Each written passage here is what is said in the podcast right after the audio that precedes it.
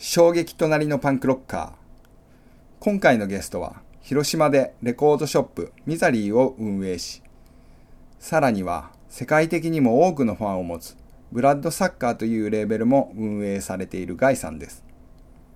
ガイさんはグドンというバンドで80年代から活躍され、現在はオリジン・オブ・エムのボーカルをされています。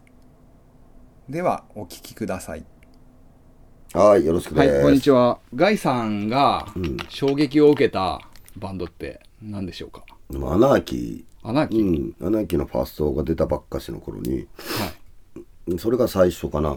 あ、そうなんでうすね。ん。まあ、セックスピストルズはね、小学校だったんで、ね、リアルタイムに聴いてたわけじゃなくて、ね、はい。中2の時かな。アナーキーのファーストが出たの。中二ですねうん。どこら辺に、えっ、と、惹かれたんですか？どうだろう、なんかね、あのね、紹介してくれたやつがいて、アナーキーを。っていうか、教えてくれたやつがいて、まあ、それがグドンの封じなんだけど、はいまあ、自虐って言われてるやつ。で、あいつがね、そんな変わった音楽とかすごいし好きなやつで、はい。その中で引っかかったのがね、アナーキーだったんだよ。例えばファッション、あのね、漢字だと思う。雰囲気ってことですか？漢字。漢字。うん。アナーキーっていう感じですか？ああ、そこからなんですか？で、その当時ね、その暴走族カルチャーがあって、はい。その、不良ってかっこよかったじゃん。そうですね。うん、そういう時代があってその不良がねその皆殺しだとかなんかねああ。なんたら連合とかとにかくね難しい漢字を使うのがすごくかっこよかった時代で当て字でですね。そう当て字でアナーキーってものすごいかっこいいロゴだったのねはい。でそのアナーキーっていうのがねその無政府主義者はい。反対性の人間っていうのは後からうんだからアナーキーっていうね漢字で覚えたああ、そうなんですね。英語じゃなくて漢字から入ったんですね。そうで、それはパンクっていう認識はあったんですか？うん、だからパンクっていうのがどんなんかわからなかった。はい。まあ、紙立てて文句言ってるぐらいの知識あったんだけど。はい。うん。で、国鉄服みたいなの着て、なんかね、そういう、決してかっこよくはなかったんだけどね、アナーキーのルックス自体は。はあの、意外とパンクっぽくないしね、その海外のい。は奴らに比べると。でもなんかね、その、あの、その前後にね、俺らの時代ってパンクっていうよりニューウェーブとかテクノい。はい。っていうニューウェーブだよねそのそうですね。にが普通にねこうあの音楽の中で新しいものとして芽生えてきてあのテクノがよく人民服とか着てたのね。はい。YMO とかあ、そうですね。なんかそういうのだともう国鉄服も。えー同じようなものとして、でなんか普通の人は着てない格好みたいな。であとはね定番だけどこうまあ文句言ってるっていうか「 Not Satisfied」とかそうですね。満足できねえみたいな、はでその頃ってそうじゃん普通にそうですね中学生の反抗期っていうのが第二次成長期っていうのか分かんないけど、はい。その抑圧っていうのがたかだかね年上の兄貴だったりとかはい。で親だったりとか先生だったり同級生だったりするんだけど、今考えたらものすごくくだらないことなんだけど、はい。でも13歳にとってはそれがそれが世界の全てで、はい。パンクというよりもちょっと普通じゃないっていうところで惹かれたんですか？うん、あと文句言えるっていう、うん、で文句言いたかったし。はい。なんかね今のね世の中は思うんだけどパンクが文句言ってるより世界が進んでるっていうか。世界の方が進んでいる。そう。でやばい。なんかねパンクがねそのシステムに騙されるなとかレゲエが、はい。ファッキンバビロンとか、はい。まあ、結局同じところに向かってるわけじゃん、はい。そういうのってねもうね一般人知ってるじゃんかはい。で一般人もネットだけど、行動も含めて文句言ってるじゃんかでなんかそのパンクがなくてもパンクな世の中っていうか、はい。その代弁できるパンクバンドじゃなくなってきた。本当に自分の考えがこれ絶対合ってるよみたいな強い意志があればそれに賛同してくれるやつは必ずいるっていう。でそれがでかい波になれるっていうのも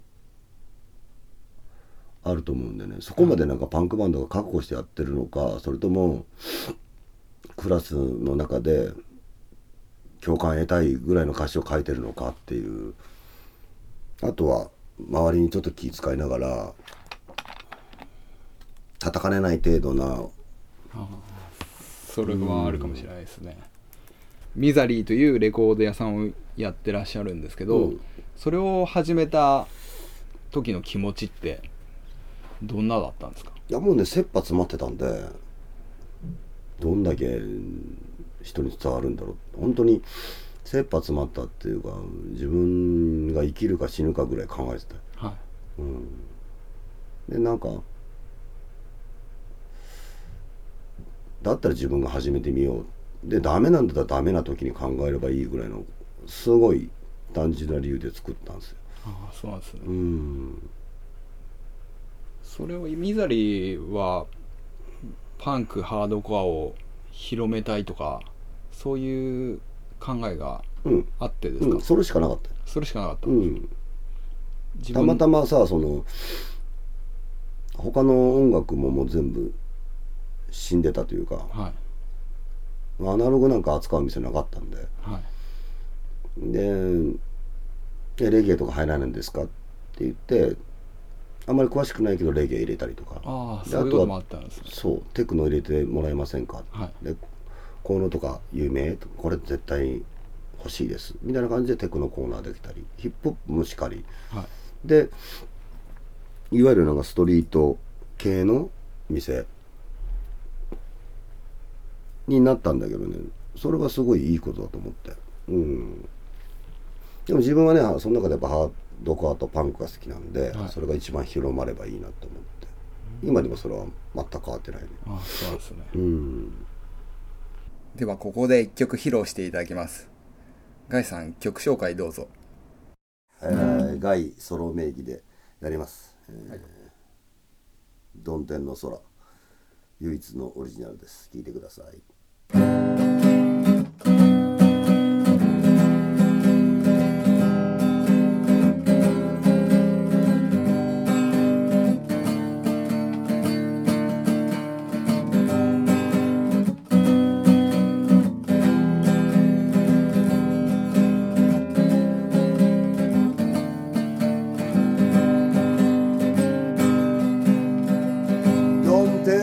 天の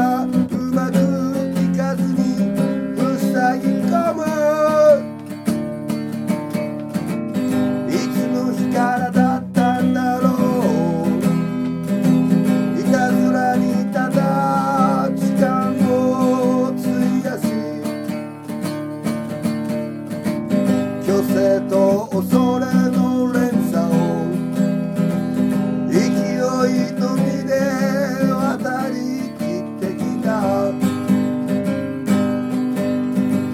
出会いと別れの記憶の波が僕を包むよ。忘れる言葉を I'll be i got cara, amor.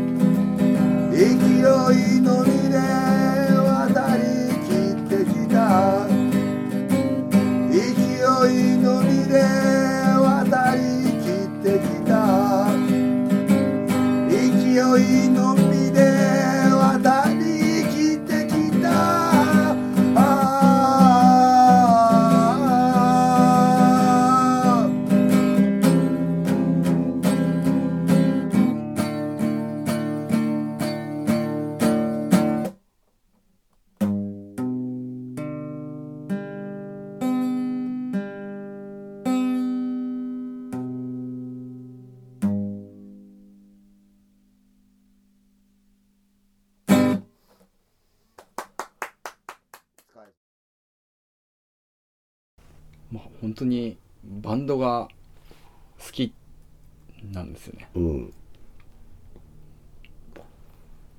バンドやってるとこが一番楽しいね。ああそうなんですね、練習が一番楽しいかもしれない。でガイさんの今後のビジョンとか活動今後何をこうしていきたいのかっていうのをお聞かせ願いますか？まあバンド活動でねどんどんどんどん県外とかはい。海外にも行きたいし、その自分のねその思いっていうか歌詞の元ネタっていうのは自分ね体験したことしかできないんで、はい。その結局「トゥーフューチャーだとか今やってるボランティア、はい。で覚えたことが大半になると思うんですよ。そこで感じたものですよね、うん、でそれをそのさっき言ったけどもっと分かりやすい言葉とたまにはなんかね下着に比喩とかも使ってなんかボーカルで会う前にその歌詞を書く詩人としてねこうなんかそっちの方がうまく伝えれるんであればみたいなね。あのそういった技法って言ったら変なんだけどより大勢の人に伝える方法がそれになるんであれば、はい勉強していきたいなと。で批判を恐れてあのちっちゃい箱の中のレベルミュージックでおるより堂々と批判を受けてその孫とかそんなのを超えた時にハードコアパンクってね音楽の歴史に名を刻みたいよね。うん。貴重な話を広島ミザリーではい。お聞きできてよかったです。ありがとうございます。ありがとうございます。今回はこれでおしまいです。ではまた次回聞いてください。ではガイさんありがとうございました。ありがとうございました。